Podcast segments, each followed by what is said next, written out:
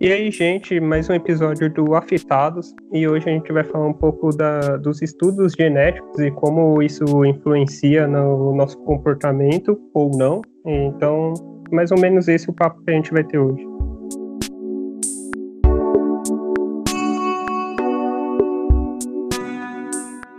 Existe muita discussão sobre a questão do que determina a nossa personalidade. Em cada período da história, trouxe muitas teorias diferentes. E hoje, na ciência, se tem que, para tratar da questão da personalidade, é importante levar em conta alguns fatores, como genéticos, ambientais, da aprendizagem parental, do desenvolvimento, da consciência, do inconsciente e alguns outros. Hein? No episódio de hoje, a gente vai dar mais ênfase nos fatores genéticos, e para isso a gente leu dois artigos: um que defende que os fatores genéticos influenciam muito na personalidade e outro que tem uma visão contrária a isso. E pelo que lemos, existe um grande debate entre os fatores genéticos, que seriam o DNA de cada pessoa, influenciar mais na personalidade do que os fatores ambientais. É, então, a gente leu o texto do professor, psicólogo e mestre em neurociências pela UFSC, chamado Marco Calegaro. O nome do texto dele é Psicologia Genética: O que causa o comportamento. É, então ele vai, no texto dele, ele vai dizer que acredita que o estudo da genética comportamental, com o avançar do tempo, vai impactar bastante na, na psicologia, mas que, abre aspas, no entanto, a psicologia, principalmente aqui no Brasil, parece desconhecer esses avanços, fecha aspas, e que o paradigma tradicional do desenvolvimento da personalidade está impedindo a emergência de um novo paradigma que seria a influência da genética. Ele começa falando que entende porque existe uma rejeição à influência da genética, depois do nazismo ter usado a genética para dar base à teoria e o preconceito deles, né, da superioridade ariana e tudo mais. Ele acrescenta que, abre aspas, é desnecessário comentar que essa interpretação é pura fantasia de mentes doentias e que não tem qualquer embasamento científico, fecha aspas. Ele acrescenta que outras concepções que afastaria as pessoas do reconhecimento das contribuições da genética comportamental é, seria a ideia do determinismo genético, que, segundo ele, já é ultrapassada. O determinismo genético vai dizer que certos aspectos da nossa personalidade e do nosso comportamento seriam definidos por nossos genes sem escapatória. A outra concepção seria da falácia naturalista. Ele diz que cair na falácia naturalista é concluir que, se nossa espécie apresenta uma característica comportamental como modulação genética, então esse seria o padrão natural ou correto de conduta. Ele dá o exemplo de tendência à infidelidade por parte dos homens, se se admitir que existe uma base genética para essa diferença entre homens e mulheres. Isso não tem qualquer sentido, porque a propensão genética para a infidelidade não a torna inevitável, pois os homens podem perfeitamente controlar esse impulso, ou moralmente aceitável. É, o mesmo raciocínio vale para qualquer tendência com componentes genéticos. É, não tem qualquer sentido justificar eticamente um padrão de comportamento argumentando que este é natural, pois outros critérios devem ser usados para avaliar as consequências dos nossos atos. O Marco acrescenta que a influência dos genes em um dado traço não implica no determinismo genético e que, abre aspas, a biologia não é um destino que os recentes estudos em genética comportamental, na verdade, confirmam a importância dos fatores ambientais, mesmo uma característica fortemente hereditária como a fenilcetonúria pode ter a expressão fenotípica modulada de modo decisivo pelo ambiente em, com uma dieta rigorosa. Fecha aspas. A fenilcetonúria é uma doença rara, congênita e genética, onde a pessoa nasce sem a capacidade de quebrar adequadamente moléculas de um aminoácido chamado fenilalanina. Marco vai dizer também que, abre aspas, o comportamento é, não é diretamente influenciado pelos genes, no sentido de uma relação de um por um entre um gene e um comportamento, fecha aspas. Ele fala que a maioria das características complexas é modulada pela ação de vários genes, o que é chamado também de influência poligênica, é, basicamente, o cérebro vai produzir um, um, comportamento quando ele processar os neurônios de uma forma específica, porém, os genes, né, o, o DNA, vão influenciar fortemente como vai ser o cérebro.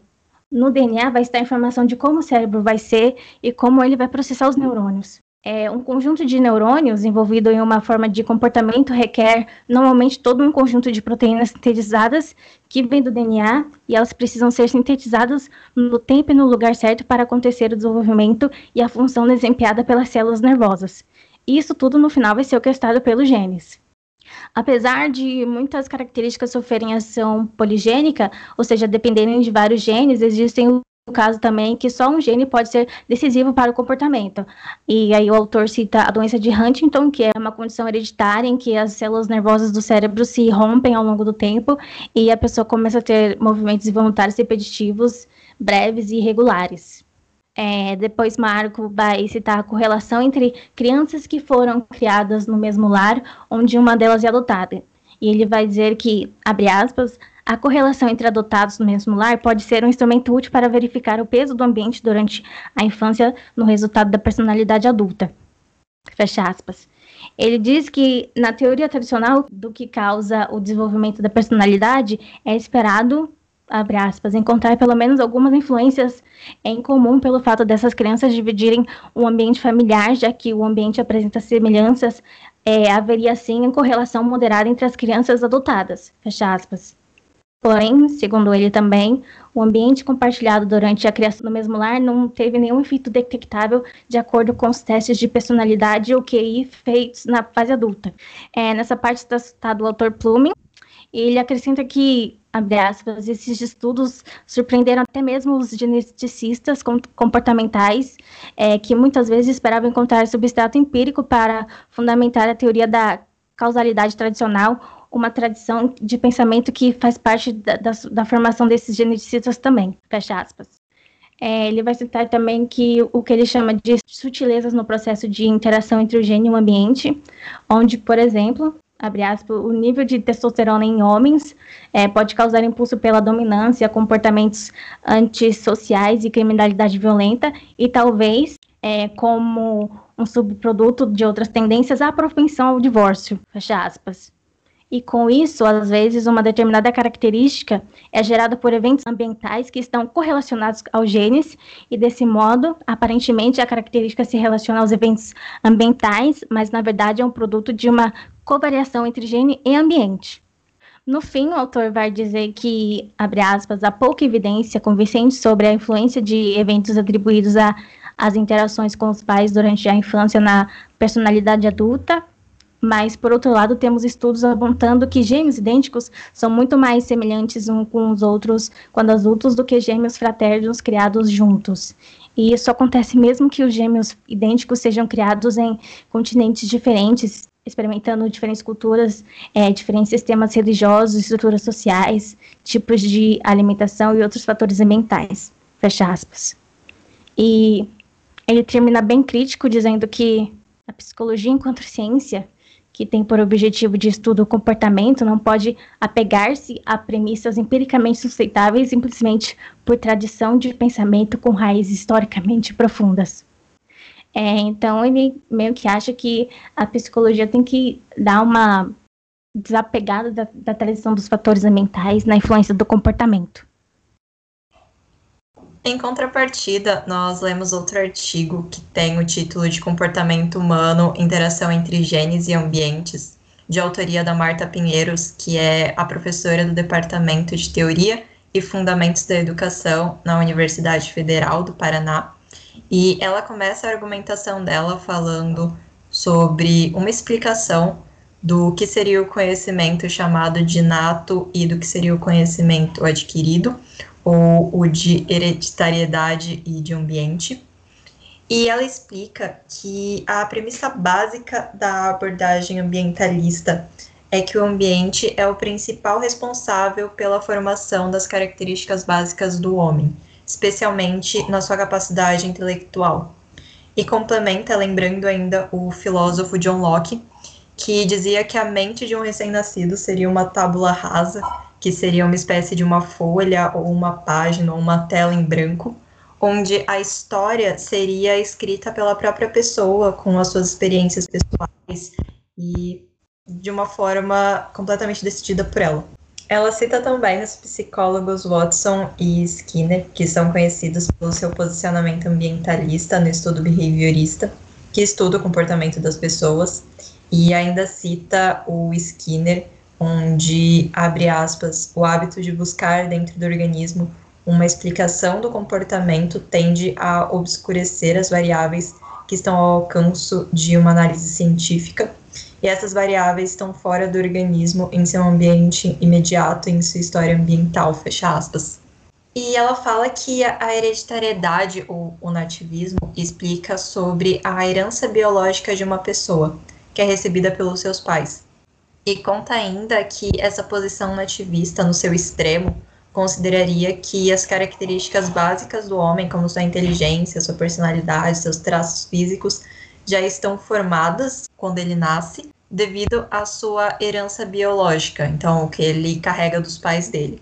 Essa posição nativista resultou na crença de que o comportamento humano, ou grande parte dele, é inato, no sentido que nós nascemos com determinadas tendências e propensões que não podem ser alteradas por meio da aprendizagem. E para ela existiriam dois erros nessa abordagem da hereditariedade genética, que seriam primeiro o fato de que o que passa através das células sexuais não são caracteres, traços ou características, mas sim uma informação genética, né, os genes, e que não é genes que tornem alguém um bom músico ou um cientista. Os genes criam bases para traços culturais mas não forçam o desenvolvimento de nenhum traço em particular. São caracteres adquiridos e não transmitidos por via biológica. Em segundo ponto, existiria um erro no uso da palavra inato. Ela diz que qualquer traço ou característica que o indivíduo apresenta ao nascer é, por definição, inato ou congênito, mas não necessariamente hereditário, né, genético.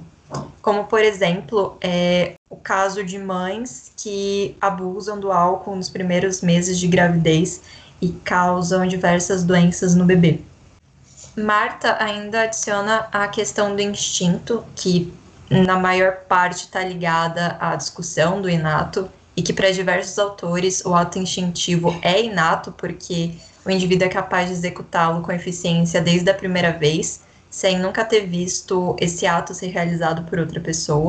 Mas apesar disso, não significa que esse ato, que esse instinto não possa se aperfeiçoar, mudar ou se redirecionar de acordo com novas circunstâncias no ambiente.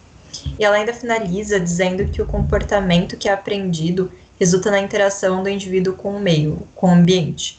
As interações vão criar experiências que vão se registrar na memória e contribuir para o aperfeiçoamento dos desempenhos desse indivíduo, mas que no fim é difícil determinar o que influencia mais no comportamento, se são os fatores genéticos ou as influências ambientais.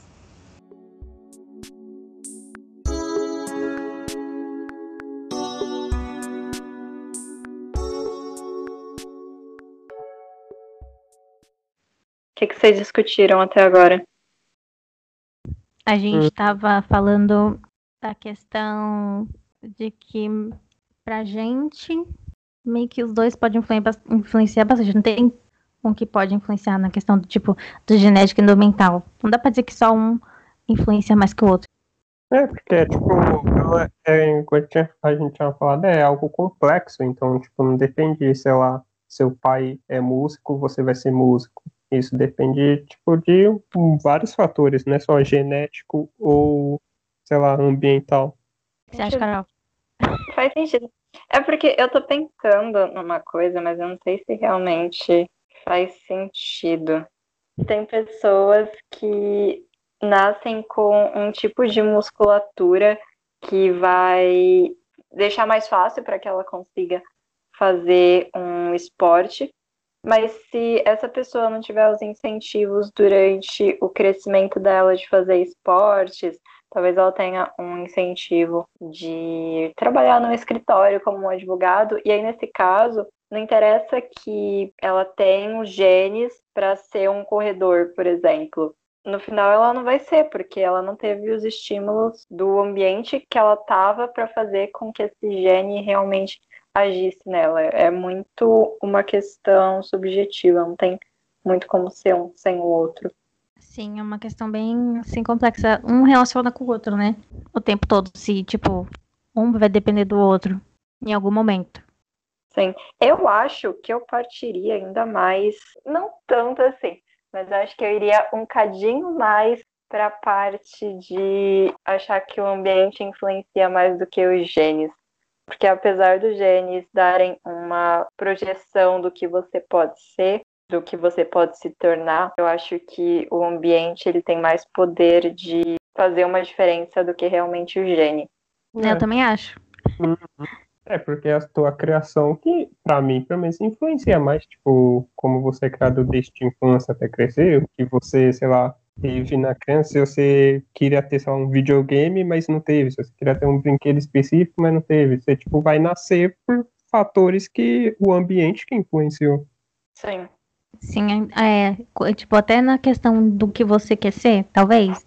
Tipo, o que, que você trabalhar, o que, que você quer trabalhar quando, quando você é adulto. Sim, em tudo, na verdade, em tudo que a pessoa acredita, nos valores que ela tem, é, tudo que caracteriza a personalidade realmente de alguém. Eu acho que vai muito mais da questão de criação do que questão genética. Isso é algo que já foi descartado realmente da jurisdição, de que, por exemplo, seu pai foi um bandido, você vai ser um bandido. Tipo, hoje em dia a gente já sabe que não é bem assim. A pessoa faz suas próprias escolhas quando ela nasce. Então, acho que talvez não seria muito justo também a gente partir muito para ah, não, mas a sua genética é essa, então você só pode ser isso. E hoje em dia a gente não tem muito essa visão, a gente tem uma visão mais de que você pode se tornar o que você quiser se tornar. É, eu acho que na, na sociedade tem muito mais abertura para para isso, né, hoje em dia. Tipo, de você quiser ser o que você quiser ser. Exato. Essas teorias de querer justificar as coisas com a genética apesar de, claro, ela ter uma conotação negativa por conta de toda a história disso mesmo também, com o nazismo que você citou, com acreditar que negros eram inferiores ou que eles eram demônios ou coisas do tipo. É, a própria história provou que isso não tem muita funcionalidade, que não é realmente verdade apesar de que muitas pessoas loucas por aí tentaram provar isso cientificamente. A ciência provou que não tinha nada a ver. Então talvez a gente hoje em dia tenha mais essa noção, talvez. É, a sociedade mudou a visão sobre isso, né? Sim. Tanto por questão de que a história passou mesmo e as pessoas tomaram mais noção, mas também a ciência foi provando isso. O fato de que não existem muitos estudos é, coerentes e que possam realmente ser utilizados para esse lado da psicologia genética, talvez já prove um pouco de que não tem muito o que provar nessa parte. E talvez ela não influencie tanto, mas também concordo com os autores que a gente leu de que seria legal se a nossa psicologia ela entendesse um pouco mais sobre como a genética pode influenciar, mas não que a genética é decisora de quem a pessoa vai se tornar e da personalidade dela, das características dela. Sim, acho que esse é o ponto, né? É, é, tipo estudar não uma específica, mas como todas essas formas de, sei lá, de influência do comportamento pode se alterar ou ela se completar, não tipo uma só específica. Eu acho que isso foi um pouco contraditório pra gente, porque quando a gente começou a ler, a gente teve muito uma posição de, ah, não, os dois influenciam igualmente, não sei o quê. E agora a gente refletindo, a gente acabou pendendo mais para não concordar completamente com a psicologia genética, né? Pra gente ir mais para essa parte ambientalista. É, eu acho que isso foi uma boa contradição pra gente, pra esse final. Mas eu acho que é o que acabou combinando melhor. É, foi o que fez mais sentido, né, gente? Sim. Exato. Então é isso, gente. Obrigado por ter escutado e a gente se vê no próximo episódio.